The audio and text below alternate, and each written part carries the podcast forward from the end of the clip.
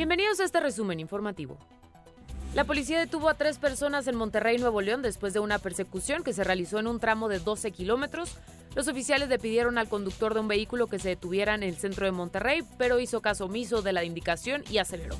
Miles de usuarios regresaron a las aulas en Monterrey, Nuevo León y el transporte público colapsó. Este problema de movilidad se agudizó por las altas temperaturas y ante esta situación la Dirección de Atención Ciudadana del Instituto de Movilidad de Coordinación con Monterrey implementaron un operativo para agilizar los ascensos de miles de usuarios.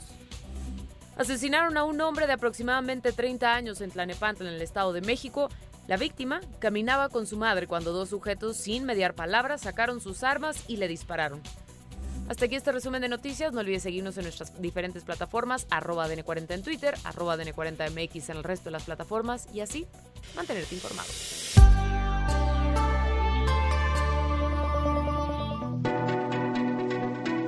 Este podcast es presentado por VAS, la super app que te ofrece muchas y nuevas formas de pagar todo lo que quieras con tu celular. Olvídate de las filas y dedícate a lo que más te gusta ver tele en vivo, películas, escuchar música, podcast y estar siempre enterado de las noticias más importantes. Todo en un mismo lugar. Vas, la super app, con todo.